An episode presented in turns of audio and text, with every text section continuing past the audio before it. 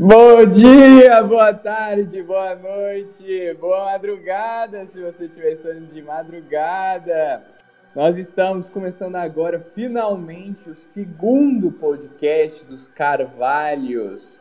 Nesse podcast, nós falaremos nada mais, nada menos que o grande lançamento em termos de quantidade, de qualidade, a gente vai analisar daqui a pouco, da DC, o Snyder Cut a versão do filme da Liga da Justiça de 2017, desta vez feita integralmente pelo diretor principal do universo dos cinemas, Zack Snyder.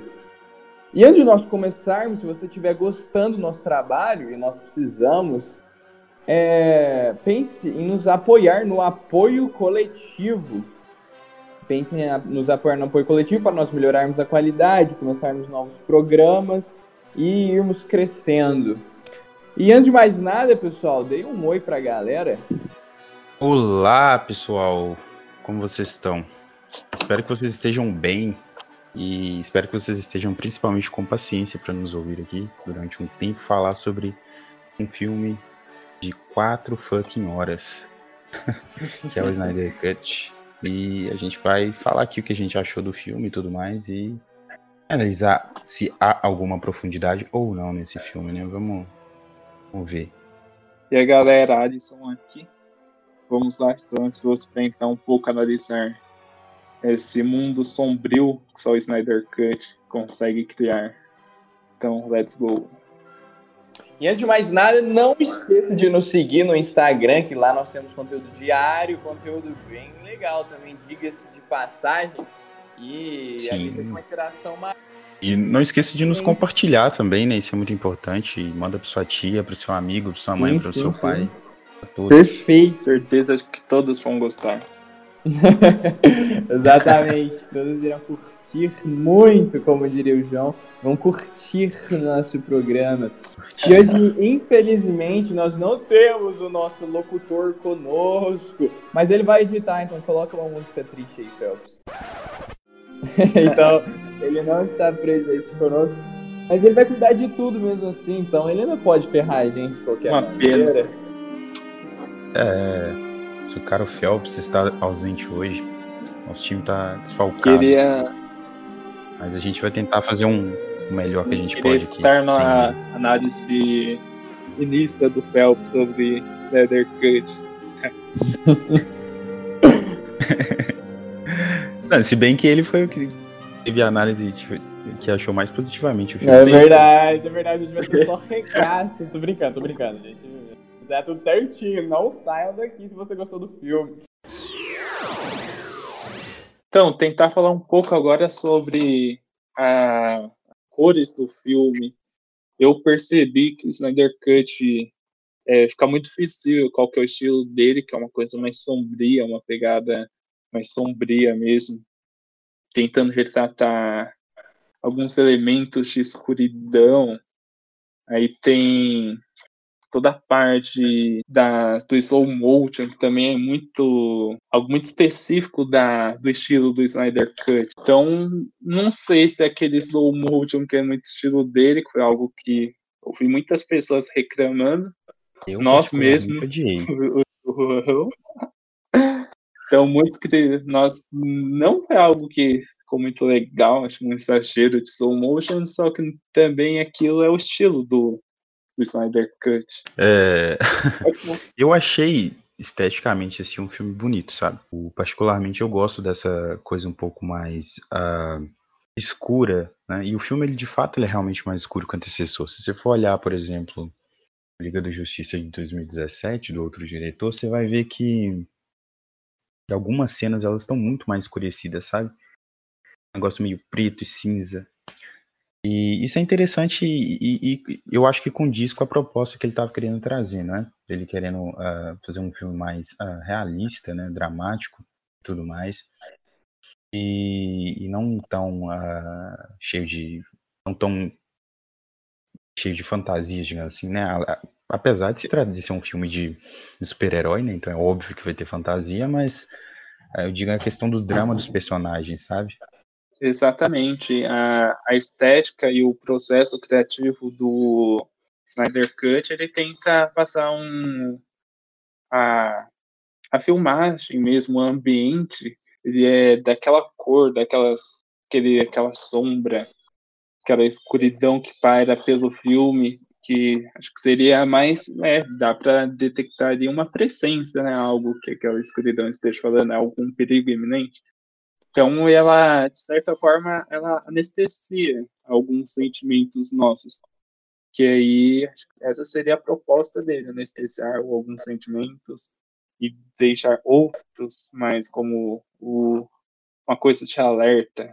Que isso é algo bem interessante, porque ele envolve muito a imersão no filme acho que é algo que todo mundo concorda que é 100%, uma imersão muito ah, grande. Eu, eu não concordo, cara, pelo seguinte. E como não? Eu achei, eu achei, eu achei essa escuridão aí muito forçada pelo seguinte motivo, a, o enquadramento, sabe? A fotografia do filme eu achei bem tosca. Acho que tosca é a melhor palavra. Porque do nada, sabe? Ele tava lá filmando Cyborg na noite, querendo uou, escuridão, essas coisas assim. Aí de repente ele mostrava a lua e a escuridão. Sabe, parecendo um filme de adolescente gótico, assim, que quer mostrar que é dark, quer mostrar que é dark, só que, tipo, muito forçado. Então, vou mostrar a lua, aí mostra o cemitério. Agora vou mostrar o cemitério e a lua. Um negócio assim que Sei. eu acho que devia ser feito mais aos poucos, entendeu? Deixar um pouco mais subentendido. Não uhum. essa forçação direta que o Snyder ficou fazendo. Achei muito tosco isso tudo. Aí tem até a hora que ia mostrar o Alfred num momento um pouco mais contraído, assim, que tava tudo escuro também, de um jeito muito nada a ver, sabe? Mas até nas cenas mais lúdicas, assim. Então eu acho que essa parte, ao meu ver, ficou muito forçada. E entrando em outra questão dessa, desse jeito mais estético, mais de, da arte do cinema mesmo, que é a trilha sonora, que obviamente todo mundo sabe que é essencial. Quem não lembra da trilha sonora do, do Super-Homem antigo, aquilo lá é espetacular.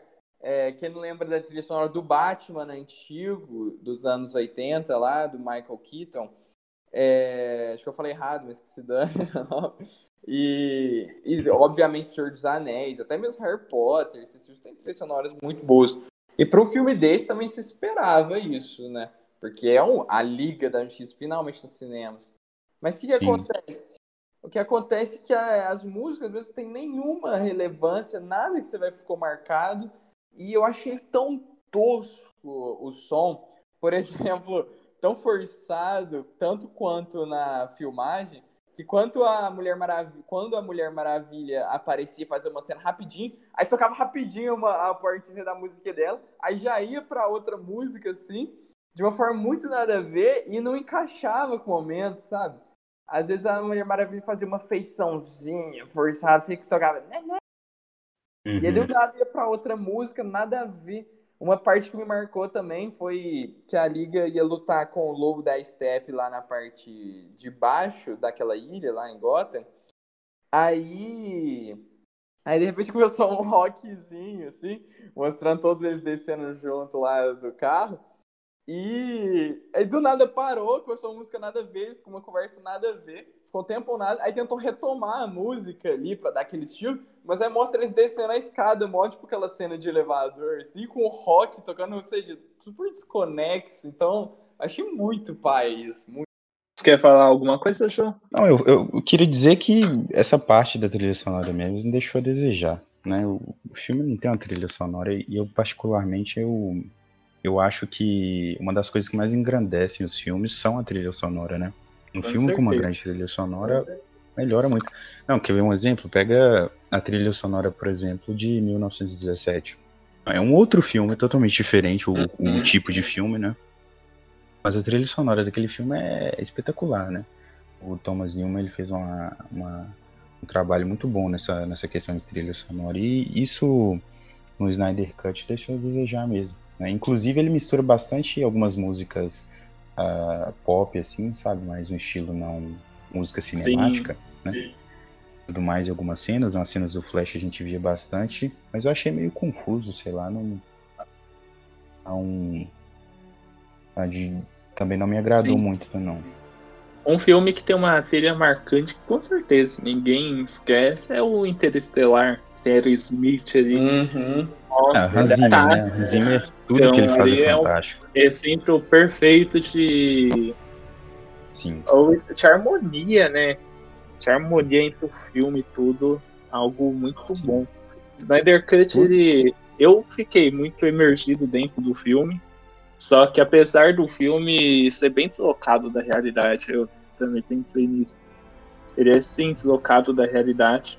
Aquelas, aqueles tons mais sombrios do Snyder Cut, a falta de humanidade um pouco nos personagens, que da versão anterior os personagens faziam muita piada.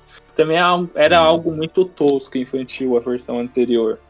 Então o Snyder Cut ele cumpriu com o que ele prometeu. Ele entregou algo totalmente melhorado, que o anterior foi um filme horrível, porque se vai olhar o Lobo da Steep, a, a roupa dele, a armadura dele, comparado o personagem anterior do, da outra versão. Muito pior. Nossa, era algo tosco. Era, parecia sim, que ele sim. tava com anemia. E agora ele voltou. parece outro personagem, sabe? É totalmente um outro personagem. Sabe quando você é, um... você é, um... garoto fraco e apanha na escola, e chama seu é. irmão mais velho? É, é tipo isso, parece. Então, aquela armadura dele parece que tem uma. Ela, é, ela tem uma vontade própria. As, cor... sim, as sim. cores cromadas dela. Então, deixou algo bem. Emerge mesmo na cena, nas sim. batalhas. Acho que Acho que o grande desafio do, do Zack Snyder foi isso, né? Tentar fazer um filme uh, com esse, essa pegada mais realista, mais obscura e tudo mais, só que sem ficar aquela coisa pedante, entendeu? Aquela coisa muito uh, fantasiada, assim, sabe? Uh, tentar querer demais fazer isso acaba ficando algo enjoativo, chato. Faltou só a trilha sonora ali mesmo, que seria algo fantástico. Uma coisa que eu percebi, eu não sei se é um vício de heróis de Hollywood, ou eu creio que seja, mas é que então é que tá. É, a pegada do Snyder Cut ia ser justamente trazer algo mais realista, ou seja, digamos assim, um senso comum, algo um pouco mais adulto, nesse estilo, assim. Um pouco mais sério, digamos, como se fossem heróis na vida real, que seria bem legal. Eu acho a proposta bem legal. É, tipo, heróis na vida real, assim mesmo, como se estivesse no nosso uhum. mundo. Essa é a proposta. Porém, é, o que, que acontece? O que eu percebi é que é, ele não conseguiu trazer o elemento do suspense ali. Por exemplo, naquela hora está vindo uma ameaça, está vindo uma ameaça. É, eles não conseguiam é, trazer isso para a gente, sabe? Deixar realmente é, subentendido que suspense é mais isso, né? Algo mais subliminar, assim. Que aí deixando a gente movimentando, a gente nesse sentido de ficar tenso eles não tiveram uhum. nenhum, nada de suspense. Os grandes filmes, eles são sempre mais psicológicos. Porque como nós Sim. somos seres racionais, assim, tem que ser algo mais elevado mesmo. Só que nesses filmes de herói, fica sempre na porrada, na porrada, o que é algo mais animalesco. E nem a porrada desse filme foi da hora, porque tem filmes que marcam pela porrada. E nessa hora, parte que entra a importância da trilha sonora, que foi algo que é, verdade. muito. Então, eu acho que. as lacunas, né? Entre foi. O... Então, ele foi. Por isso que eu acho que ele foi muito desconecto da realidade. Você não. Ele, eu acho que ele tinha uma proposta, colocar algo mais realista, então deixou de ser aquela coisa tosca da versão anterior, que tinha hum. muito mais diálogo, tinha briga entre o Batman e a Mulher Maravilha, e dessa não teve nenhuma discussão era sempre unânime as decisões, basicamente. Só naquela parte reviveu o Superman que não, ele teve alguma. O Aquaman ele ficou um pouco mais receoso, mas faltou muito, tinha muito diálogo do Crash com o Superman. Então, se ele quis, queria deixar algo mais realista, natural, acho que ele foi por uma parte mais contrária. Acho que o é. estilo dele, aquela coisa mais sombria, deixou os personagens mais frios, mas faltou um pouco não de mais realista, né? Mais frios, só que não mais realista, né? Sim. Uhum. E faltou e um pouco de humanidade nos personagens. E até o ritmo, pelo ritmo do filme, tipo assim, porque já, já entrando nesse assunto e falando um pouco disso, né? O, o, o filme ele tem um ritmo lento, né? Acho que todo mundo que assistiu o filme vai perceber isso, que ele tem um ritmo meio lento, sabe? E fica toda. A todo momento você vê no filme, ah, o inimigo tá chegando, ah, o mal é iminente vai chegar e tudo mais. Aí ele vai construindo o desenvolvimento do personagem, né? Até ele tomar essa decisão de, né, dessa, esse dever dele de combater esse mal que tá chegando, só que de uma forma tão lenta, mas tão lenta, porque o filme tem quatro horas, né? Tipo assim, a maioria das pessoas nem assistiram de uma vez, sabe? Dividiram o tempo justamente porque é um filme muito grande. Ele vai construindo naquela moleza, aquela coisa toda, sabe? E acaba que apenas uma pequena parte do filme ele é realmente o confronto, entendeu? Então você fica o filme todo esperando. Aí você vê o drama dos personagens, só que numa velocidade. Nossa senhora, eu então, não gostei muito dessa tá. parte, cara. Aí que tá, se fosse um drama bem construído, seria legal, porque seria algo mais no nível de suspense, né, e tal. Só que eu acho que isso foi muito mal construído. E queria trazer um exemplo aqui de um filme que eu assisti esses tempos, e eu acho que é um dos melhores, se não for o melhor suspense que eu já assisti, que é o Cabo do Medo, que é do Scorsese com Robert De Niro. E eu, esse filme, sério, você fica muito tenso, parece que entra na sua espinha, assim, toda aquela atmosfera. E o Snyder, a proposta dele com o Snyder Cut era justamente essa, trazer um filme de super-herói desse estilo, assim. Pensa se tivesse um bicho gigante vindo uhum. na nossa realidade e heróis mais sombrios e mais reais. Só que igual você falou, igual a Alisson falou, ao invés de ficar mais real, ficou só uma coisa, tipo um cara friozão, assim. Mas ele, ele não conseguiu trazer nem suspense, é, não conseguiu trazer realismo. Então, para mim, nesse quesito que era um dos mais especiais, de que era a estética do Snyder, sim, ele falhou miseravelmente, assim, absurdo, absurdo. Eu não, não acho que ele falhou, mas eu acho que não ficou tão bom assim, sabe? Quanto ele achava que, que deveria né? ser, ou os fãs achavam. Acho que ficou mais ou menos, sabe? Ele conseguiu entregar algo mais bem produzido, algo um pouco mais. Do que o anterior. É. Do anterior. Porém, ele deixou ainda desejar, ele não foi além, não foi muito além. Então, uhum. você pega, por exemplo, aquela parte do Superman quando ele revive, que ele aparece na estátua dele quebrada. Aquilo basicamente você vê uma. Aí assim, você começa a entrar em uma coisa mais simbólica. Ali acho que começa uma parte bem mais profunda, simbólica do filme, que é um símbolo de uma de paz, de justiça, destruído. E o Superman, ele é o símbolo da, ele é aquele símbolo que foi destruído. E ali você não vê a humanidade no Superman, ele é algo simplesmente é, nato, ele não tem sentimentos, ele não tem expressões. Parece o Zuckerberg, o dono do Facebook. É, coloca os dois ali. Não, o Zuckerberg ele não tem personalidade, né? Ele parece um ET. Não tem expressão. Tem, uma, tem um é vídeo dele na internet o meme dele o na internet. ainda tem ele uma tá, desculpa. Ele tá bebendo uma água, assim, aí ele pega o copo e olha pra água, assim. Aí parece pensar assim, que líquido é esse aqui, sabe? Ele né? analisando. Coisa líquida. Eu vou encher ela, vai me nutrir. É.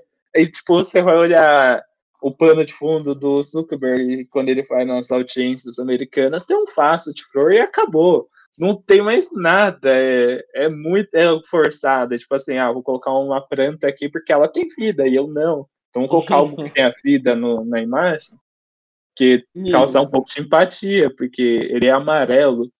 Aí o, o Superman ele ainda tem uma desculpa, ele fala, eu sou alienígena, o Zuckerberg ele é uma... Também. O Zuckerberg também é, quem diz que o Zuckerberg é, ele, não é. Ele compete. Olha pra cara do Zuckerberg e vê se aquilo ali não é um alienígena. Exatamente. Então acho que faltou essa humanidade no Superman, principalmente naquela parte.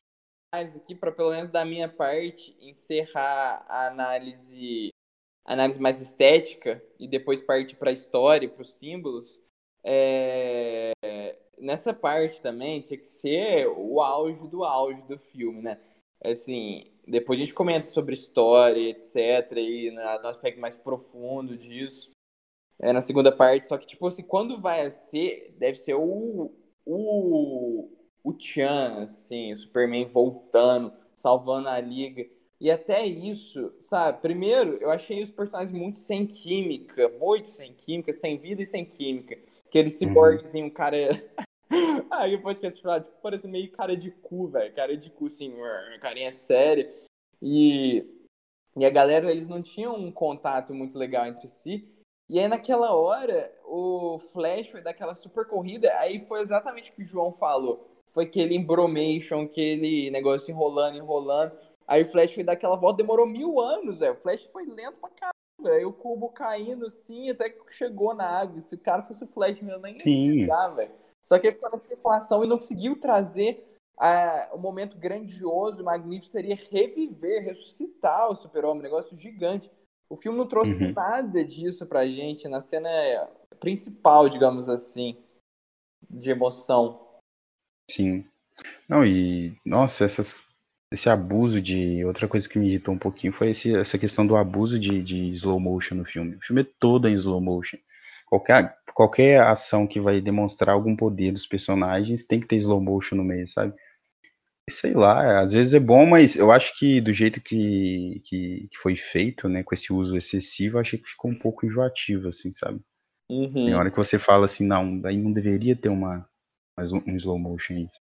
Exatamente, igual eu percebi muito isso na cena das Amazonas no início também, que elas estavam sendo destruídas lá, que, que principalmente que eu tava caindo naquele tipo templo delas, assim, aí, véi, demorou meia hora pra cair o bagulho, ser soterrado, destruído, foi muito... Sim, eu, eu achei que eu veria mais os, o, os Atlantes lá, mas mostrou bem pouco, sabe? As Amazonas uhum. tiveram uma, um, papel assim, muito maior no filme. E ali naquela parte das Amazonas tem uma parte mais simbólica ali da mitologia grega. Então é interessante que você pega. Eu senti muito aí um pouco quando começou a primeira parte, quando é o Batman chegando no vilarejo, onde está o Aquaman. Eu senti ali parecia uma coisa mais nórdica, uma cultura mais nórdica. Aí depois você passa para o cenário das Amazonas, e lá parece algo mais uma mitologia mais grega, então é um contraste bem interessante até. E na parte das Amazonas, acho que é uma dos, dos locais que você mais consegue tirar símbolos. Tem a flecha da Artemis, tem aquele, aquele como que é o que aonde caiu uma flecha, um templo, algo assim. Então é uma parte que você consegue tirar um simbolismo, porém é aquele simbolismo estético apenas e mitológico. Então faltou é, também é algo um pouco de profundidade.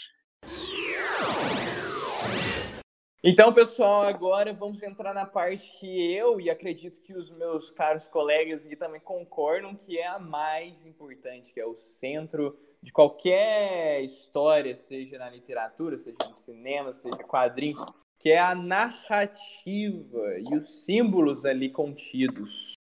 Então, começa aí, João. O que, que você achou, no geral, desses seus principais pontos? Vamos também, cronologicamente, analisar tudo.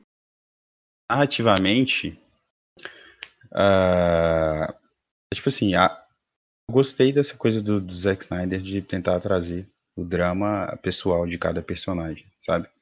De, de, de cada um tá vivendo a sua uma, uma situação de dificuldade e, e, e, a forma que eles encontram ou que eles pelo menos tentam encontrar para lidar com aquele problema, né? E aquele dever que eles sabem que é eles têm que, que, que, que exercer, não é?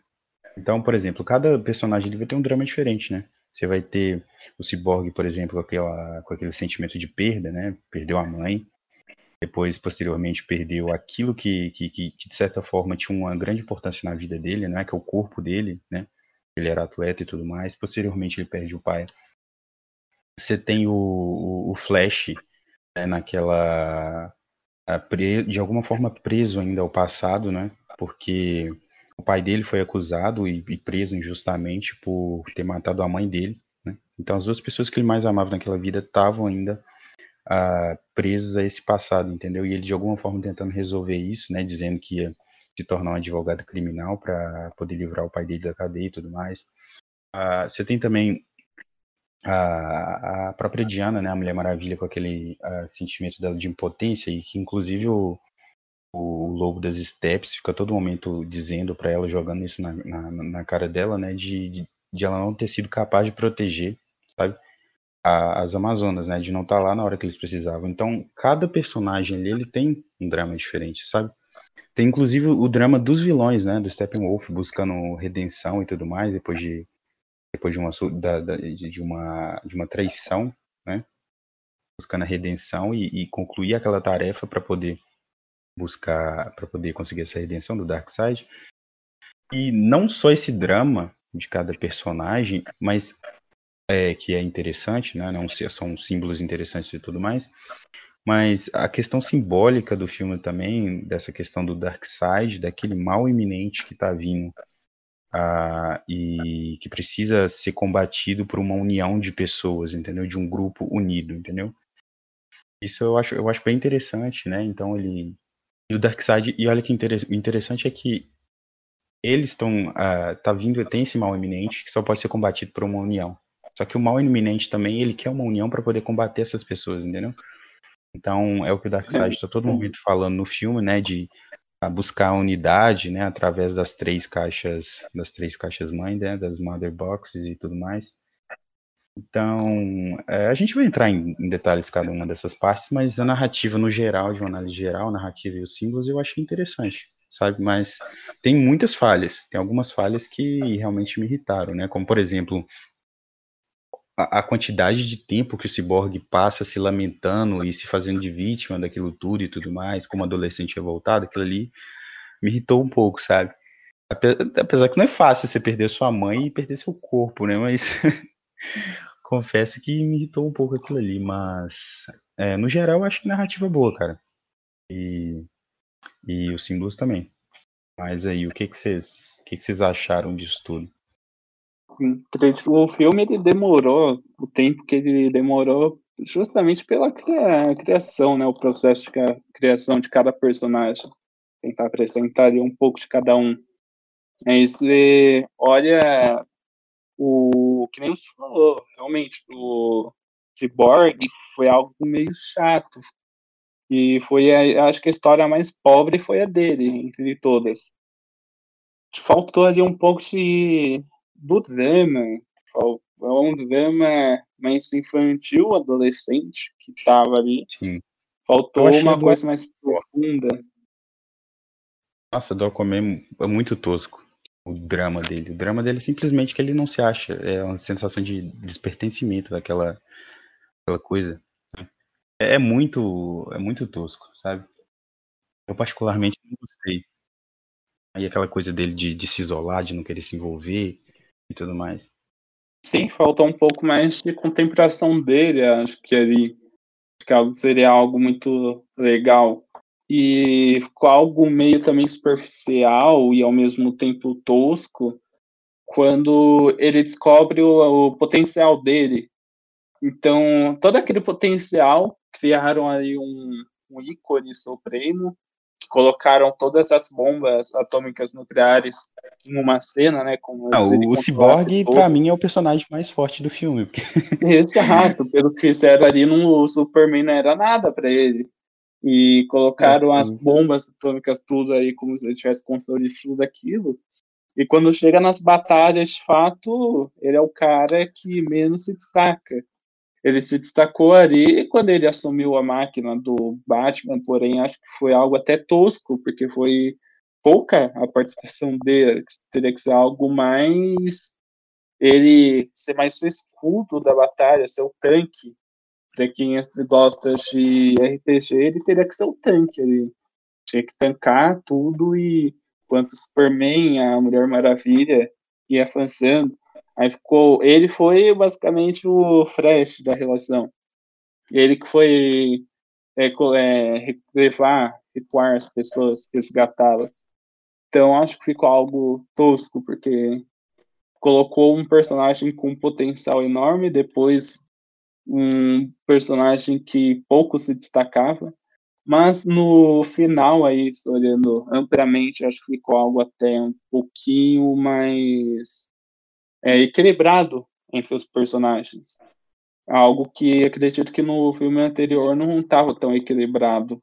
tanto poder quanto força, o tempo de exibição de cada, de construção de cada personagem. Acho que ficou algo, tirando essa cena, que foi algo ridículo quando ele pega o gravador, e a falta de protagonismo dele, que ainda assim ficou algo mais é, equilibrado. Teve um pouquinho, um pouco de harmonia.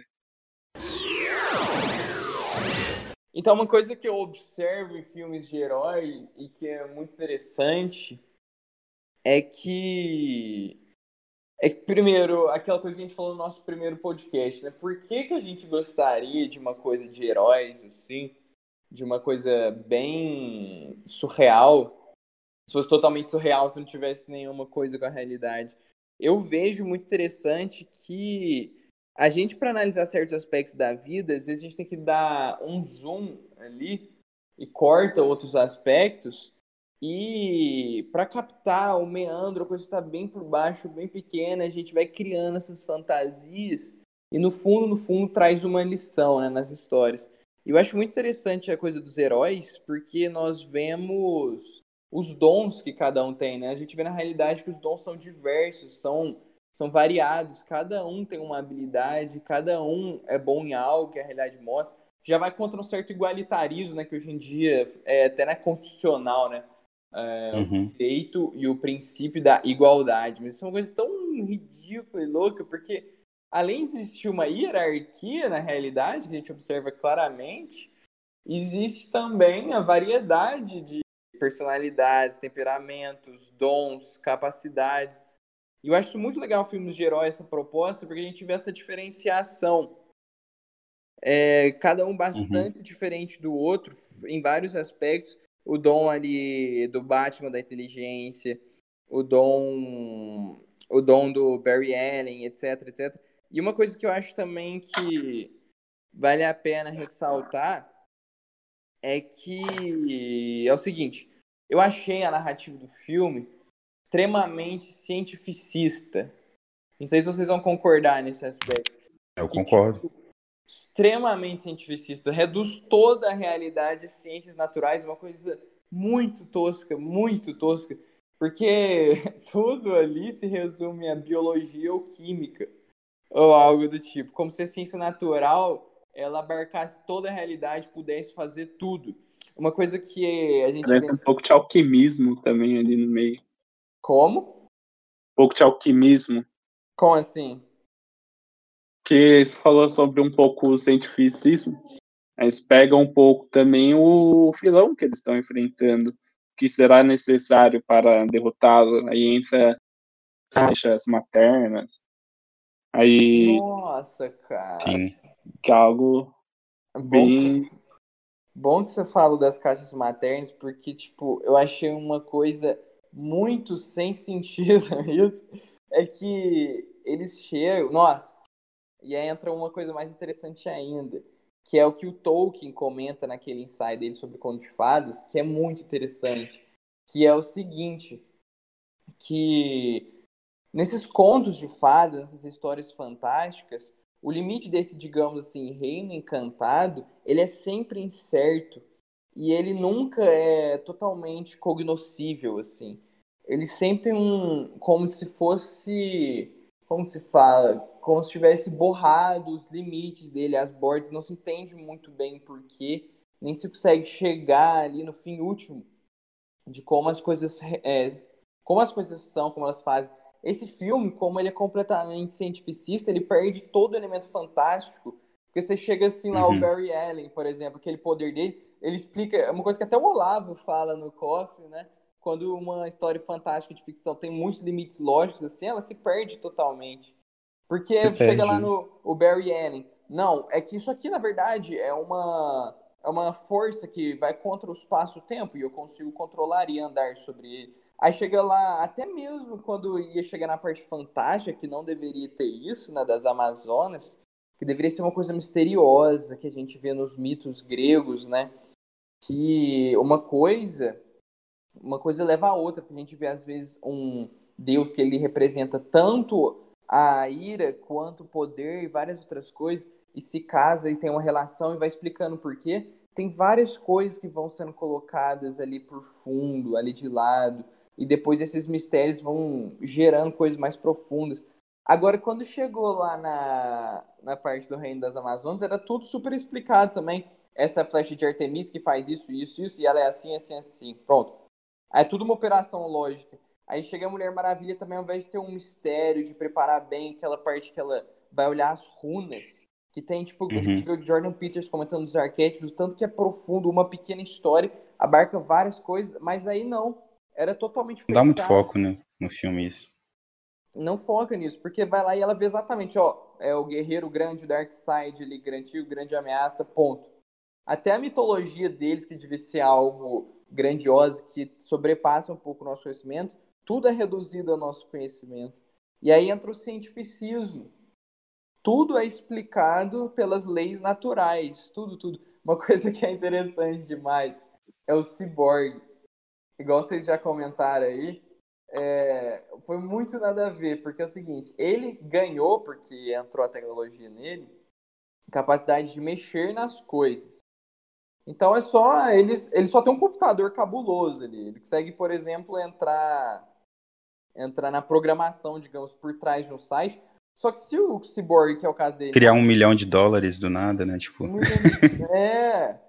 Mas se ele tivesse essa capacidade de entrar na parte de trás ali, ele, se ele não soubesse usar a linguagem eletrônica, a linguagem dessas coisas, assim, de hack, de programação, se ele não soubesse isso, não ia adiantar nada ele ter essa capacidade, que é o que aconteceu, ele ganhou isso, mas o cara não sabia, então o que que adianta? Aí também mostra lá, você agora transcendeu Wall Street. Mas, mano, se ele, como é o caso, é, não fosse um especialista em ações boas, o que, que ia adiantar ele ganhar essa capacidade tecnológica? Aí os caras hoje em dia, e essa mentalidade moderna é desse tipo, né?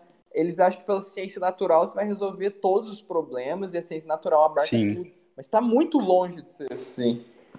Não, e eu lembro, voltando àquela, àquela parte que você tinha falado sobre esse cientificismo, ele, de certa forma, ele... Ah, ele prejudica um pouco a parte da fantasia do filme, isso me lembra aquela coisa que o Chesterton fala, né, de que hoje em dia a gente tem é, o mundo moderno em geral, ele tem essa, esse fetiche por homens práticos, entendeu? E por homens que se dizem realistas, sabe? Uhum. Mas que essas pessoas, na verdade, elas são as que conseguem enxergar menos a realidade, entendeu? Porque elas uh, ignoram toda aquela dimensão, assim, uh, não tão aparente da realidade e, e olham, querem olhar a realidade simplesmente por um por um, uh, uma, uma visão estreita, entendeu? Que é aquilo que o cientificismo tenta fazer, né? Tentar abarcar toda a realidade sobre a partir de conceitos que eles não são abrangentes, entendeu? Você só consegue então encarar a sociedade como um, um mecanismo, entendeu? A realidade como um mecanismo, como se fosse algo né, que é justamente tirar essa toda a transcendência da realidade e considerar só aquela parte material, sabe, mais simples, mais tosca.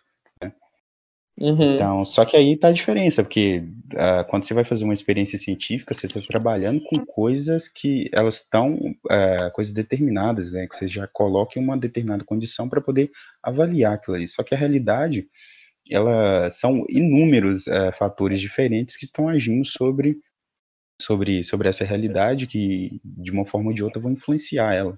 Né?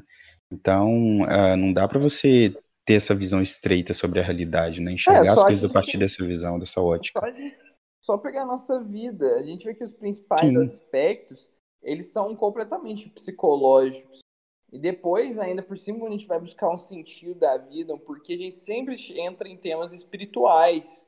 Então, uhum. a ciência, ela é basicamente quando a gente é bebê e tá. Eu digo assim, ciência não, eu digo aspecto natural.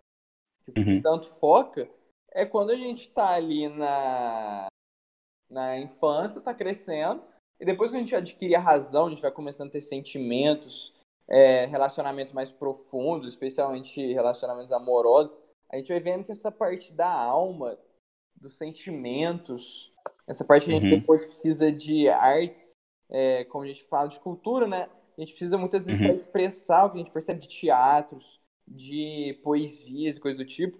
A uhum. o aspecto ali natural tá muito para trás já, já era, entendeu? Depois só se você tiver Sim. uma doença, alguma coisa do tipo aí que você vai buscar uma solução solução naturalista, digamos assim, né, corpórea. E esse filme, ele foca como se como a sociedade moderna, como se tudo fosse resolvido por isso. Se o cara vai achar uma equação química, uma coisa que eu achei absurda e ridícula. Fetiche da ciência, né? Como se a ciência fosse. Fosse... A... A ciência é o novo Deus, de certa forma, né? Tentar... Eles colocaram o ciborgue e a ciência transcendendo. transcendendo Inclusive, o ciborgue ele é um símbolo do, né, do, ele é esse do símbolo, transhumanismo, né? Uhum. Esse conceito científico, né? De que a, né, dessa união, que a união perfeita seria entre o homem e a tecnologia, entendeu? Então ele é o uhum. supra-sumo do homem e ciência, entendeu? Então. O que, é... O que, tipo, igual eu falei antes, que é bem tosco, né? Porque se ele não tivesse esse conhecimento que é da alma, né? Que vem das operações do intelecto, que realmente de saber as coisas, sabedoria, não ia adiantar nada ele ter os instrumentos para tal. Então isso é outra coisa que mostra tanto que esse cientificismo é tosco e errôneo. Outra coisa. Sim, eles nesse... confundem técnica com inteligência, entendeu? Conhecimento Exato. técnico com inteligência. E Exato. são coisas diferentes, né? Inteligência é a capacidade de você enxergar a verdade, discernir as coisas como elas são. Né? Uhum, e perfeito. capacidade técnica é simplesmente uma, uma, uma habilidade de, de, de, fazer certas coisas que você adquiriu, entendeu? Perfeito, velho. O Padre Paulo explica isso muito bem quando ele mostra o seguinte, que tipo. Ele mostra que assim, se você pega, você pega um computador, um animal e uma pessoa. Você vê o computador, ele só vai fazer as operações que ele foi programado para fazer. Aí falam, é, o pessoal de inteligência artificial, cara, não compreende nada do que é inteligência artificial. É só um, um programa que consegue fazer operações lógicas por si mesmo ali, como ele foi programado para fazer. Ele nunca vai tomar consciência, Sim. nunca. Isso é ridículo. Eu lembro que tinha uma discussão até uh, sobre o pessoal há algum tempo, eu estava discutindo com o pessoal deles falando que que futuramente, por exemplo, a, o, não haveria, por exemplo, mais a profissão de advogado, por exemplo, sabe? Então, Porque as máquinas substituem o advogado e tudo mais. Só que eles não consideram justamente esse, e essa é a visão da grande maioria das pessoas, né? não só dentro do direito, mas dentro de toda a, a, a, sociedade como um todo, assim, a, a, visão da maioria das pessoas é essa, de que a, esse, esse conhecimento técnico ele é suficiente, entendeu? Para explicar toda a realidade, entendeu? Uhum. Só que na verdade não é. Como, por exemplo, você imagina um advogado, por exemplo, uh, é, um advogado robô, digamos assim, sabe? Ele fazendo um cálculo, um cálculo uh, baseado, não cálculo matemático, mas né, ele tentando discernir situações e, e, e, integrando aqueles vários conhecimentos diferentes em um cálculo baseado em justiça, em razão, sabe?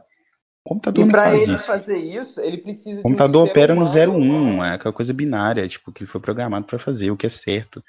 Assim, o que já o que a gente já sabe o resultado, sabe? Não tem como fazer essa coisa toda que engloba vários fatores sobre coisas que são propriamente humanas, né? Razão, justiça, é, operação. Da alma, isso, é. a operação da alma vai buscar justiça e para isso tem que ir nos transcendentais, tem que fazer abstrações, tem que ir atrás o computador só faz o que é programado, então é uma coisa mais ridícula, impossível falar que um computador vai substituir. Talvez em coisas bem toscas, por exemplo, a lei positiva seja bem clara, né? Mas agora, no geral, é impossível. E como eu estava falando, que por isso, isso é um dos motivos. Você pega o animal também.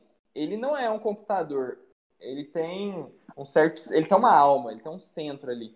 Contudo, ele também é muito pequeno e limitado uma alma muito baixa, porque uhum. ele sempre tem essa, esse instinto dele de seguir o prazer e se afastar da dor. Essa é a operação uhum. do animal, fazer o que ele é programado dos apetites, apetites concupiscíveis, né, do prazer da, da carne mesmo, do corpo, como foi feito uhum. para ser. E aí, o que, que acontece? Você tem um ser humano no meio disso. O ser humano, ele consegue ir além do prazer e da dor para fazer o bem. Nós vemos, Sim. por exemplo, uma mãe pelo seu filho que ama ele, a mãe pode, ela vai se ferrar cabuloso para algumas coisas, por exemplo, por exemplo, trabalho mesmo. Mas ela uhum. pega, uhum. muitas mães solteiras a gente vê, né?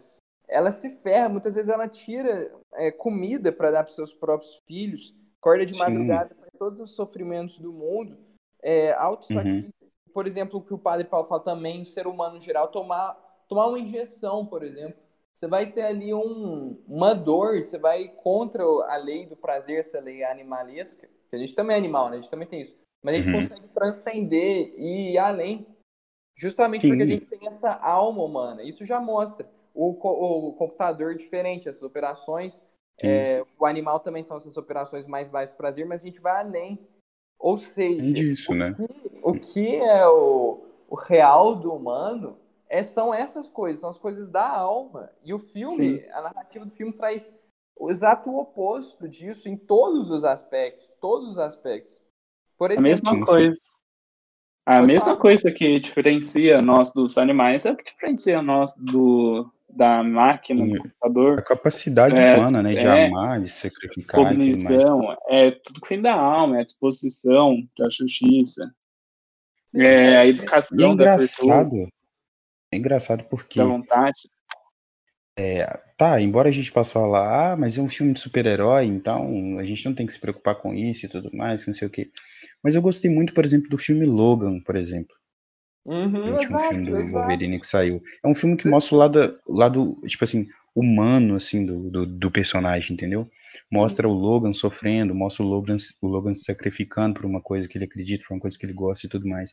Não é simplesmente um filme com poderes e teorias mirabolantes sobre. Inclusive, o filme nem dá muito destaque à, à questão do Logan como super-herói, sabe? Uhum, dá mais destaque uhum. ao Logan como ser humano, entendeu? Exato, e é um filme ótimo. Dele tentando proteger a menina. Não, é ótimo, aquele filme é sensacional. Muito bom, muito bom. Você é falou exato. um pouco, por exemplo, no Snyder Cut. Seu exemplo foi perfeito, porque ele tem ali essa coisa de super-heróis que, como eu disse, é, é aquele aspecto dos nossos dons, das habilidades que ele, ele estica, põe uma lupa ali e outra coisa que é muito interessante super-herói, que é no, no quesito narrativa, que todo mundo quer ser um herói. Como a gente já falou no nosso primeiro podcast também, ali a gente quer trazer, são narrativas a gente vê, a gente quer trazer para nossa, né? A gente quer ver é, as consequências daquilo, trazer para nós, ver as coisas boas e trazer para a gente. E a nossa vida é isso, por isso a gente gosta tanto de super-heróis, que a nossa vida é uma Sim. luta diária para a gente fazer o bem e o correto. A gente vê, por exemplo, eu tava conversando com um amigo sobre o Batman Corte das Corujas, e é muito doido, velho. A gente vê o Batman uhum. ali lutando pra caramba, se ferrando, mas levantando, e é luta, luta o é tempo incrível. todo, super bem feito. E o que acontece? Aqui a gente também, como a gente já falou primeiro, a nossa vida é uma completa luta, cara. A nossa vida é uma luta diária. Até o livro de Jó fala isso, uma luta diária pelo bem, contra a gente vê esses movimentos que são interiores, né? levando a gente para o mal, aquela coisa que São Paulo fala, né? É, faço, não faço o bem que quero, mas o mal que não quero. É, esses movimentos fortes vendo a gente, a gente precisa uhum. ser herói se a gente quiser realizar a nossa vida. E isso tem esse apelo tão grande à nossa alma por isso. E ainda mais ser um super-herói. E é isso que a gente quer, uma realização gigantesca. É por isso que a gente gosta tanto. Sim. E aí. E aí. Foi o que faltou, né, no Snyder Cut. Não tem isso, não tem um personagem que forneça essas, uh, esse, esse ensinamento pra gente, sabe? Essas, Ele utilizou quatro horas de filme e não nos deu o que é o herói. O que, que é o herói? O herói ele é um modelo. Ele tem ele que ser um modelo. Tempo pra fazer. Exato, velho. Quem quer ser igual o Barry Allen, velho? Quem quer ser o cara? Você viu que ele era bunda mole, tosco. É um cara tosco, velho. Eu, eu ri, admito, eu ri bastante de algumas coisas dele.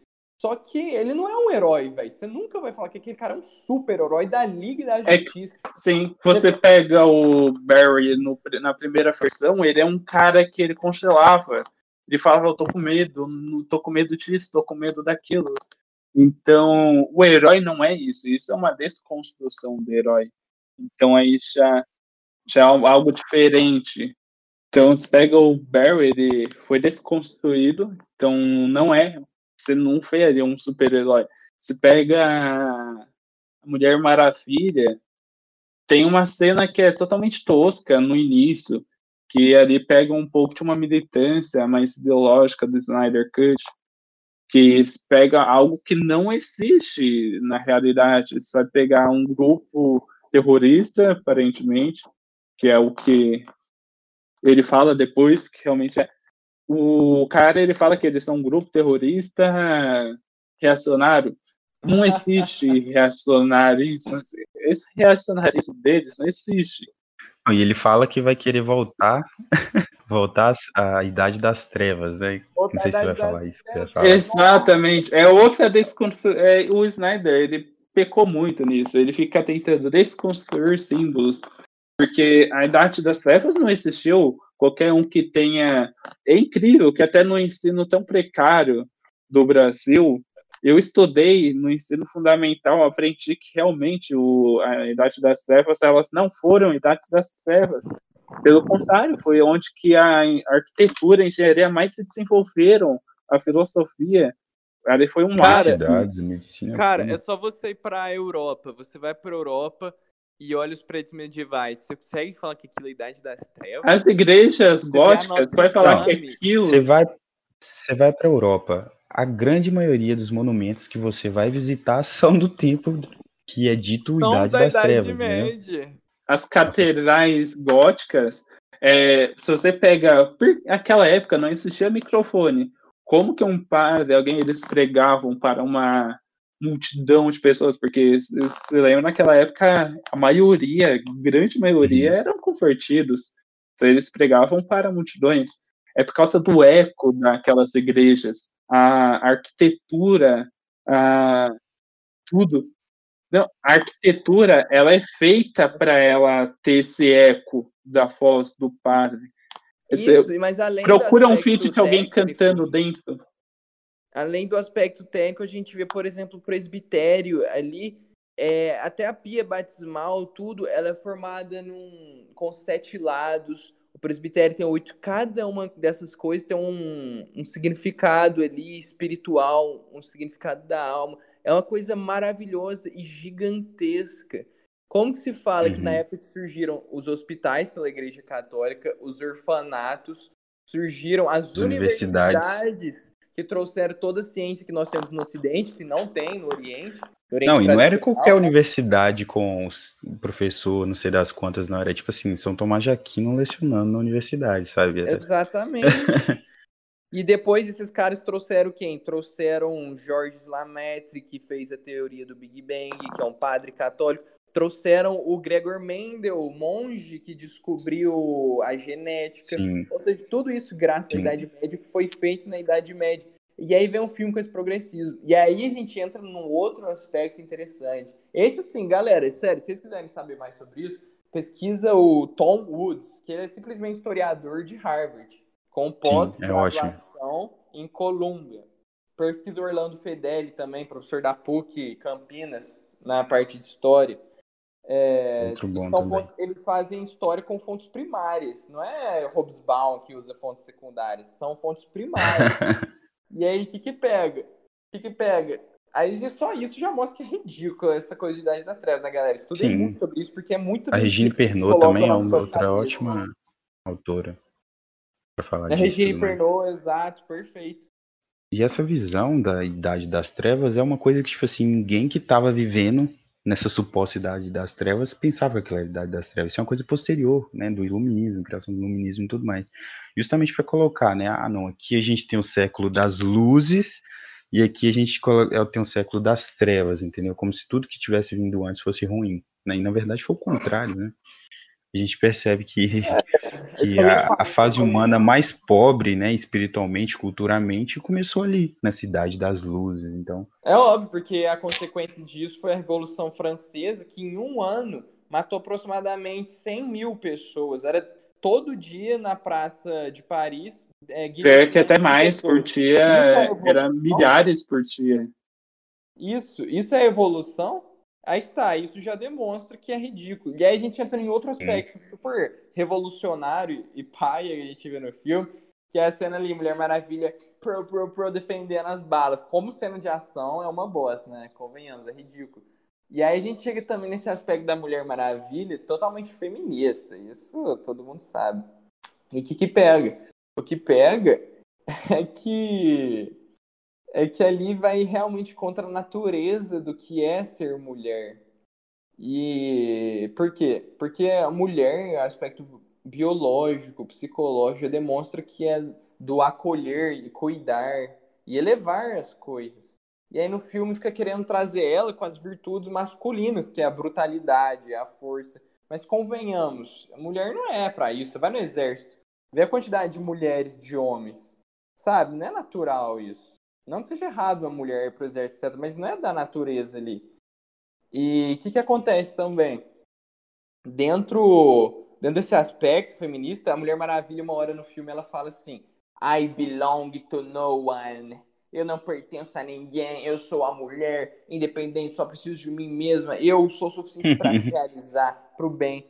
Só que, cara, é uma coisa tão ridícula esse negócio feminista, que é a idolatria da mulher, que tanto mulher quanto homem, a gente precisa de pertencer aos outros, de estar com os outros, pertencer a um grupo, a pessoas. Isso é destruição Troca tanto, mútua, né? não só da mulher, quanto do ser humano, cara. Então, essas ideias são tão ridículas e sem base. E o filme foi meio baseado nisso, né? Isso que a gente tá falando, cientificismo, feminismo e progressismo. Uma coisa interessante que eu percebo também na narrativa, aqui que a gente está na parte dos símbolos, é dentro desse cientificismo tosco, é que eles foram ressuscitar o super-homem com, com uma caixa, uma caixa que refa refaria, é, conseguiria refazer o corpo do super-homem funcionar bem. Nem a parte, entrando nessa, nesse aspecto, é, nem as partes de, de, de, luta e tudo mais são tão interessantes. Eu não achei interessante. Então... A luta do, do, do Steppenwolf lá com os outros personagens não é interessante, né? E... Não, inclusive chata, aquela coisa do super-homem e tudo mais chegando e não tem uma, uma, não tem nada que equipara as forças, sabe? Tudo mais é bem então, ele toma machadada lá, só isso. É, sim. Isso é uma coisa que a Marvel, por exemplo, entrando aqui nessa discussão de Marvel DC, mas que a Marvel consegue fazer muito bem. É. Sabe, nos filmes dela. As cenas de luta são muito bem preparadas. É. E nesse filme da Liga de Justiça não foi, cara. Sabe? Não isso foi, foi bom. O drama da Marvel é melhor. É, a Marvel consegue colocar o aspecto do herói. Isso sim a Marvel faz e faz de uma maneira legal. E de uma maneira, assim, declaradamente infantil, sabe? Por isso que não é uma super coisa. Porque eles querem mesmo ser pra criança e é legalzinho mesmo. Óbvio que se a gente quiser um negócio muito bom, a gente é, cultura mais clássica, pop, né? Não é, sim, não é nada muito uh, profundo, né? A gente não espera uma coisa extremamente profunda, mas a gente espera é. coisa boa dali, né? Ou pelo, é. menos uma reminiscência, ou pelo menos uma reminiscência do, daquilo que é profundo, entendeu? É, é que a profundidade deveria ser depois que você compõe o todo, pega todas essas partes, depois monta em um todo, deveria aí sim enxergar a profundidade. Só que quando você monta tudo, você percebe que foram coisas vazias, com falta de simbolismo, com falta de uma, alguma filosofia, você não sabe o que cada um ali busca, qual é a finalidade de cada personagem, Exato. o objetivo deles. Tem esse o que buscar, o que, que eles buscam. Eu não Nossa. sei o que, que, o Superman busca. Acho que o Superman ele busca ter uma vida no campo com a, a moça. E Nossa. a Mulher Maravilha, o que, que ela busca? Ela tem 5 mil anos, o que, que ela tá atrás? Ela não tem o personagem, como você lembra daquela aula que nós estávamos discutindo, qual é o sentido da vida? Qual é o sentido do herói? E a gente normalmente descobre o sentido do herói quando ele morre. O Superman ele teve ali muito sentido quando ele morreu, mas e ele acho que ainda assim ele vai ter, mas enquanto ele ainda está vivo, sentindo o sentido ele diminui um pouco. Ele percebe Nossa. um sentido, porém a gente não vai conseguir absorver. Mas os outros personagens é, são uma casca, uma casca de ovo sem a gema dentro. Mas também, o Alisson, uhum. eu acho também o, o super-homem. Você falou tudo, cara, porque eu tava pensando nisso também. Tipo assim, é pra quê? Por quê, né? Eles, ninguém ali tem um porquê. Por exemplo, você pega e na vida real, um pouco assim também nos vilões. Você pega o Darkseid, né? É o cara que conquistar o universo para ter esse poder. Mas para quê? Primeiro que ele, o que ele vai conquistar se ele conquistar tudo, ele já tem, velho. Ele já tem um monte de bicho servindo ele, já é Sim. é dono de uma hierarquia, já tem tudo. É, por ele, ou seja, ele já está realizado, mas na verdade ele não está.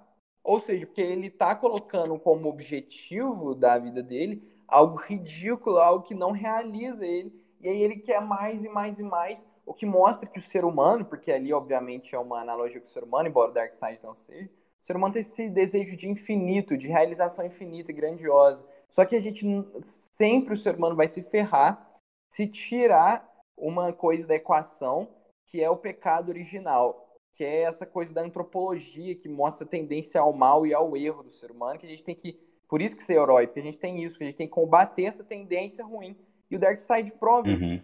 Porque o Darkseid, ele, de certa forma, já era para estar realizado, mas ele fica querendo mais e mais e mais. E o Alisson falou certo que nesse filme retrata muito mal os heróis, porque os heróis também estão assim. Eles, no fundo, no fundo, lutam para garantir um libera uma vida liberal, né? um liberalismo. Mas é uma vida também tão sem sentido que é uma vida de animal, é uma vida para você continuar na Terra tendo seus prazeres, etc. Eles não buscam o bem, a justiça, ou seja, os Sim. transcendentais. Eles não buscam esses heróis do, do Liga da Justiça dos filmes. Porque a virtude não é um fim em si mesmo. A virtude é um meio para que a gente atinja a beatitude, a felicidade suprema depois da vida. Exato. Que aí sim a gente vai se realizar quando estiver na visão beatífica, quando Deus guiar a gente. Então você uhum. ter a virtude pela virtude, que é o super-homem, que é o Batman. Não, a gente tem que lutar por lutar, fazer o bem por fazer o mesmo. Para quê? Se não for você tem que ter algo a se proteger. O que, que o Superman ele uhum. protege? Uhum. Ele, na minha visão, ele deveria ter algo a conservar. Ele conserva. Ah, cadê? O, e algo ele, a atingir. Cara, que deveria ele, ser Deus. Ele tem uma herança de um planeta inteiro. Ao mesmo tempo, ele é fácil. É meio bizarro. E você e pega... no primeiro filme, primeiro filme eles conseguiram passar um pouco dessa visão ampliada do bem em si, porque no primeiro filme, uma das primeiras cenas do filme, né, do Liga de Justiça anterior, é o Superman conversando com a menininha e tudo mais, entendeu? Hum. E sendo educado e tudo mais. Então você vê ali que é, ele tem esse quê de sacrifício ali, sabe? Essa uhum. coisa de uhum. sacrificar pela humanidade para aquela coisa mais fraca, aquela coisa de proteção, né? Aquele arquétipo do, do, do protetor e tudo mais. Só que no segundo filme, não. O Super-Homem aparece e ele, tipo, ele vai lá pra casa dele no campo, sabe? Reviver as memórias dele com a... então, falei, aí só depois que ele, mais por necessidade, assim, né, por imposição, ele fala assim, ah, caralho, tem que ajudar um pessoal ali, né, eu tive vamos então, fazer isso aqui. Eu sou forte, então eu tenho que dar um soco naquele vagabundo. É, ah, eu não queria, né, mas não, não, tem nada que eu possa fazer a respeito, então Tem uma diferença também entre os dois filmes, no nosso, no, no do Snyder Cut, teve ali, quando a, esqueci o nome da moça, ela falou para ele, chamaram por algum motivo e ele foi. Então, no outro, na outra versão já é outro diálogo, então é algo que você perde um pouco a unidade.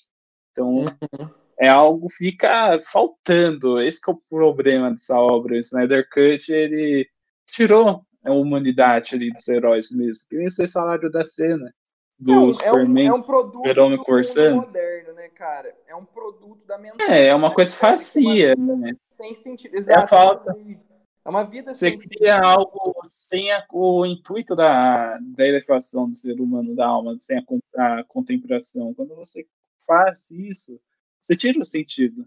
Qual é o sentido da vida? Se não tiver um, uma, é, uma transcendência para atingir, e aí sim ser feliz, ou seja, repousar a inteligência e a vontade no sumo bem, na suma beleza, na verdade que o Dark Side, todos os outros, mostra pra gente, a gente tem, e a, a gente percebe em nós a sede do infinito e eterno. Se não for assim, não tem por que lutar, para que lutar, por quem lutar e etc. E o filme é exatamente isso. Ou seja, são quatro horas de nada, ou quatro horas de te reforçar na mentalidade errada e te fazer um. E, tipo, guiar a sua vida pro mal, a sua narrativa pro mal. Porque eu vejo, por Sim. exemplo, em páginas famosas, a galera, os jovenzinhos comentando, não é doido, né, né, né. Ou seja, eles estão sendo reforçados na mentalidade ruim, cara. A grande pergunta que fica. A, a arte ela foi criada para a contemplação, a elevação do ser humano. E o filme ele é uma expressão de arte, é uma expressão da arte. Ele cumpriu com o seu Sim. propósito?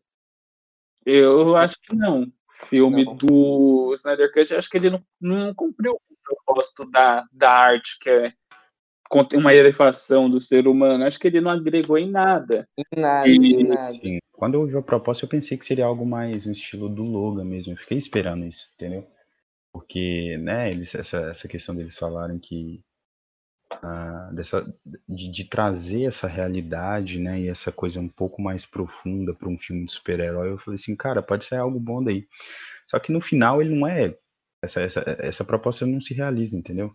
Ele uhum. não é tão profundo o filme. Ele tem eu esperava ah, o quê? Tinha um filme. E algumas partes ele é até pior que o primeiro. É, então, mas... o que eles fizeram? Eles pegaram o primeiro e esticaram, velho. Aumentaram, por exemplo, a cena sim, das Amazonas. Sim, a impressão que fica é essa. Destruindo. Por uhum. Ao mesmo tempo que eles aumentaram, diminuiu em profundidade. Então, algo bem que nem bizarro que é isso. Sim. Falta muita coisa. E, e alguma, e, e, e, eles tentaram, tipo assim, estender demais, sabe? Explicar os, os, os dramas dos personagens, os conflitos dos personagens, Lenta. mas de forma lenta, explicando partezinha por partezinha, né? Por exemplo, você pega o Flash. É, aí você pega o Flash, aí você uma parte para explicar, por exemplo, a dificuldade dele de dele seguir um, um, uma, a vocação dele. Aí a outra parte grandona da, é. das cenas do Flash para explicar só sobre a parte do pai dele. A gente também ficou muito decepcionado porque a expectativa era qual? Você pega personagens da envergadura do Super-Homem, do o quem assistiu a série do Flash, então sabe a construção do, do Isso, personagem. É verdade, então bem. você pega o filme e você não consegue uhum. ter essas referências que você tinha da, dos personagens nas outras obras. Pega o Gotham, quem assistiu Gotham, pega o Batman, não consegue ficar identificando muito a uhum. profundidade do Batman ali. Ele não, só não, vê. Não. O, Batman, o Batman é uma coisa ridícula, mano. Ele ficou um bunda mole. Ele ficou um bunda mole nesse filme, velho. Ele ficou muito Batman Nutella, só tipo. E aí, eu sou rico, só isso. Ele. Ó, sabe? Tipo assim, e até igual vocês falaram na parte da construção do personagem, eles esticaram por esticar. Mas eles, ele, igual a gente já falou anteriormente também no suspense, e até mesmo na questão psicológica trabalhando, eles fizeram muito mal feito. Então, no fundo, no fundo, eles só esticaram para ter mais tempo, colocaram diálogos, a mais vezes os diálogos não agregam nada. Então, foi um negócio totalmente só para ter mais horas. Só isso. E para que isso? Ah, o drama, a expressão do drama, a linguagem do drama, ela tem uma profundidade, ela tem um porquê. E ela tem ali um, um objetivo. E você pega o drama do Snyder Cut, ele criou um, um ambiente de drama. Porém, quando você vai buscar ali o sentido, não tem. Então ficou algo supérfluo. Ficou um filme, realmente, um filme parecendo Dragon Ball. Que é um Dragon e, Ball. E nem todo mundo Ball assistiu. Bom, né? Sim, porque Dragon Ball eu acho péssimo. Todo mundo já assistiu alguma vez na vida uma luta, um, um trecho. E é só porrada, não tem conteúdo, não vejo conteúdo. Se fosse uma porrada legal, aí sim, né? Exato. Se fosse um filme que nem ele colocou uma proposta totalmente diferente. Se a proposta fosse um filme de ação, cadaria porrada e cumprisse isso, só que não, a proposta dele foi um filme de drama um filme de super-herói, então tem que ter uma ação, só que ele não conseguiu conjugar exato, tudo isso. Exato. E acabaria, acabaria no final, acabou, né? Em Multiforce. Exato. Sim. E, e não foi para nenhum extremo, né? Ele tentou fazer uma foi. coisa que estava no meio ali, mas que não agradou muito. O drama não é tão bom e a ação também não. Você não sai sentindo que algo foi agregado. Eu senti, pô, eu falei para vocês, quatro horas quatro horas da minha vida. Quantas é, aulas eu teria feito de algum curso? Para ser divertido, igual, por exemplo, a gente vê que nos quadrinhos, a família do Batman desenvolvendo ali, elas, ela é muito bem desenvolvida. Ela é muito legal o relacionamento deles, o que eles estão fazendo, o objetivo. Aí no filme tentaram trazer isso e foram nesse aspecto que a gente falou, sem profundidade, até mesmo afetiva, entre os personagens todos, sem desenvolver o universo DC e sem desenvolver o aspecto do herói. A gente via também é, aquela mesa da Liga da Justiça antiga, né, da Era de Prata, se eu não me engano, que eles se reuniam em torno da mesa e, e eram os homens, assim, homens de verdade. A gente via até o Flash, que ele, antes do Barry Allen, que ele com o chapéuzinho ali, que, que eles eram, tipo assim, psicologicamente bem feitos, fortes, tinham um porquê, que é que eles eram maduros. Agora trouxeram todos são imaturos e bunda moles, que é a Mulher Maravilha Sim. Tosca, o Barry, ele tem maturidade e ele tem humor, porém no filme faltou. O Barry foi desconstruído, foi o personagem que eu mais sinto que foi desconstruído. O Batman é um tristão ali, meio tosco, que ele nem é muito inteligente nesse filme, nem é bom de luta, é só um, um ricão vestido de morcego, literalmente, o que não é o Batman, que é um detetive. Batman é a versão da Marvel do Homem de Ferro. Qual é o seu poder? E nem tão bom, né? Porque ele não tem os AP3 top, então não tem porquê ele tá ali. E não tem o Cyborg que a gente comentou que é um cientificismo tosco. E, e o Aquaman que é ridículo. Também, sem ser bem profundo. E o Aquaman fala isso. É. Mas o pior de todos é o Aquaman, eu acho. O pior de todos ali.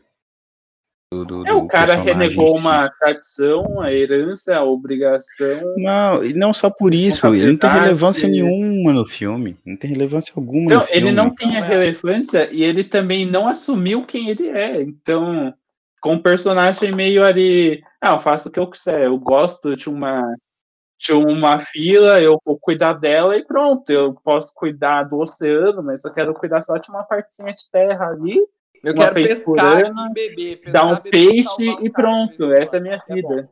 Ah, isso aí não, isso aí eu concordo com ele. Não tem coisa melhor do que ficar só pescando e bebendo. E, é e se você não for o Aquaman, né? É verdade. Se eu tivesse o potencial do Aquaman, teria coisa melhor do que pescar, isso. Pescar, beber e salvar alguém de vez em quando é uma vida realizada. É, não, se ele tá com um dilema de criança, ah, eu não pertenço, minha mãe foi. É. Ela me deixou quando nasceu. Nossa, é, muito, isso é muita coisa de adolescente, cara. Você olha pro Aquaman, um cara de 3 metros de altura, 180 quilos de puro músculo, e tá lá o cara falando, ah, deixei, minha mãe me deixou quando eu nasci e tudo mais. Eu não vou salvar não me criou. o porque mamãe me deixou. É.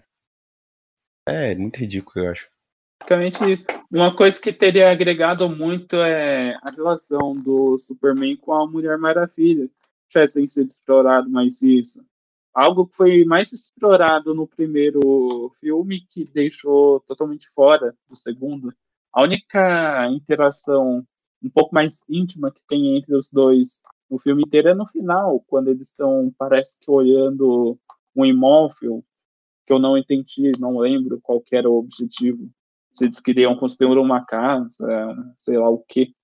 Mas faltou, faltou ali um, um romance em si mesmo. Mas você fala um romance é um... entre o Super-Homem e a Mulher Maravilha? Não, Super-Homem não, o Batman, caramba. Ah, isso seria legal. Mas faltou. Dois, é porque tem essa história deles, eles têm uma história. Nos e é desenhos, é algo né? que no desenho, na versão anterior, na HQ, em todo lugar. Aí, nesse filme, parece que são dois parceiros, uma mesma equipe e acabou, não tem mais. Eu acho que não, velho. Aí eu já acho que teve Faltou. um romance subentendido legal ali, mas não teve tempo para desenvolver, sabe? Isso eu achei uma das De quatro legais. horas não teve tempo.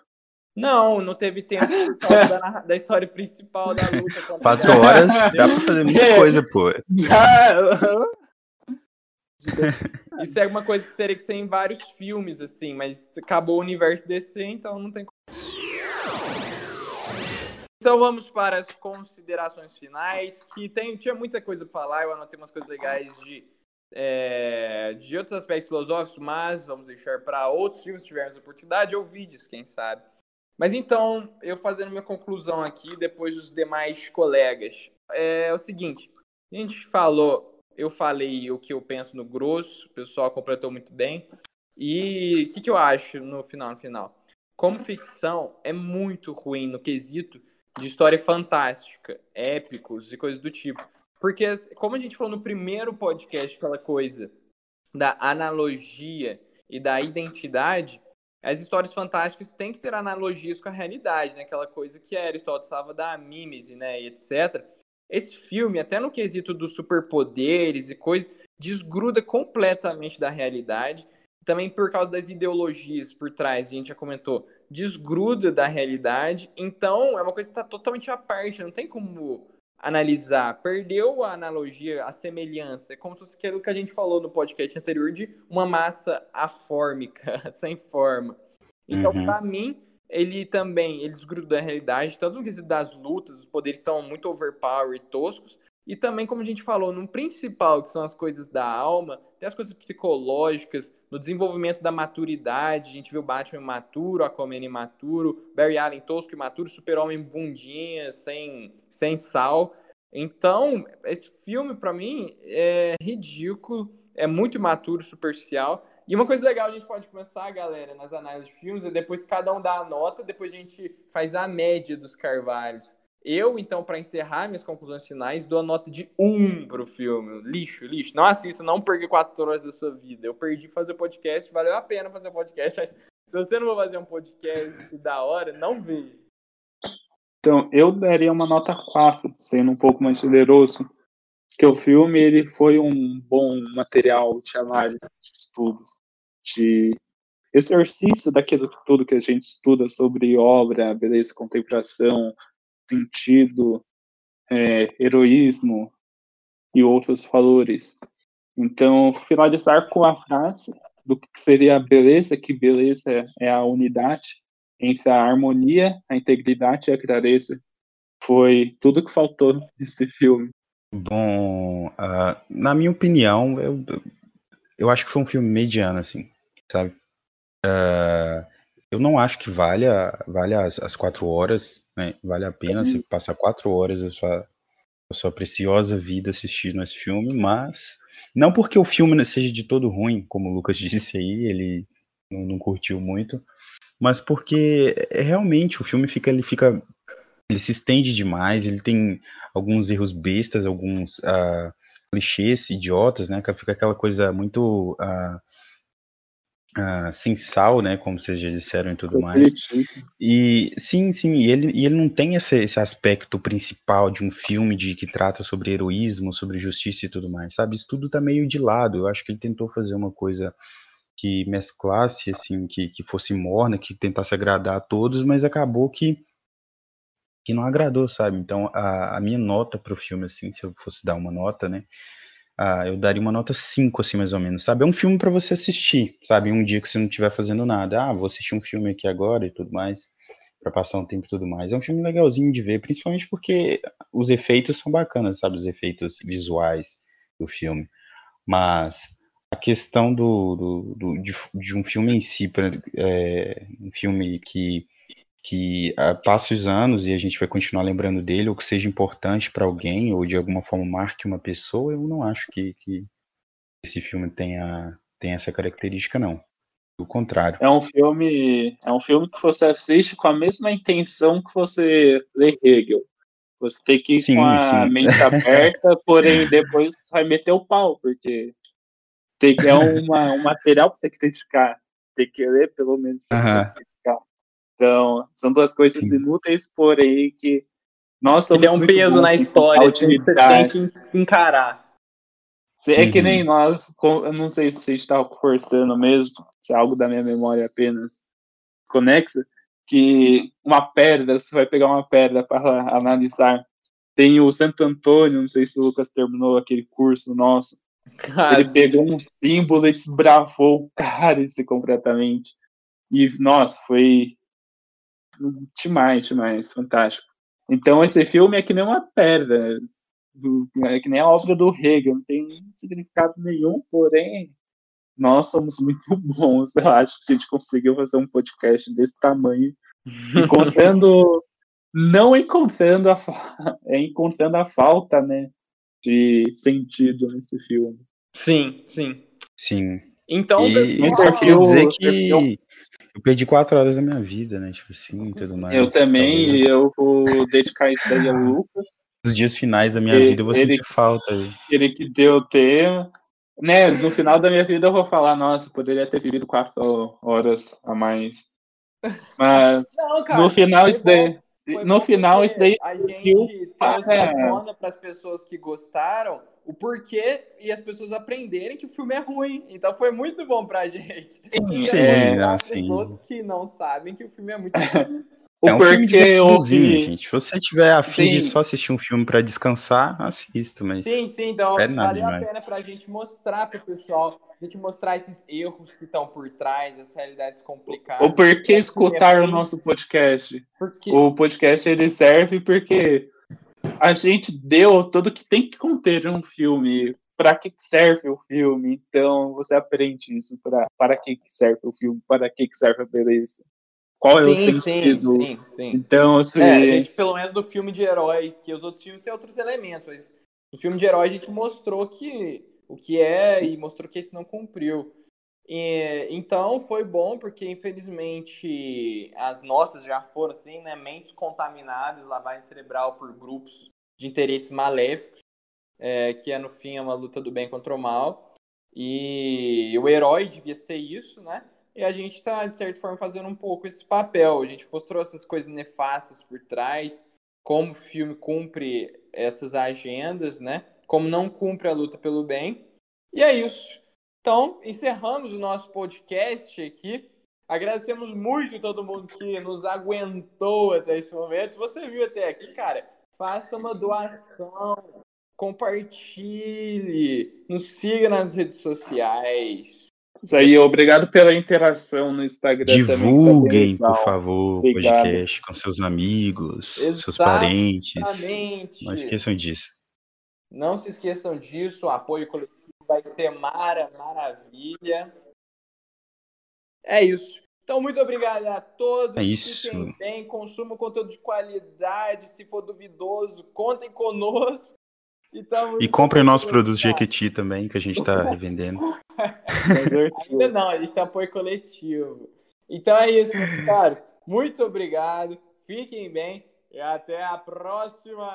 Tchau!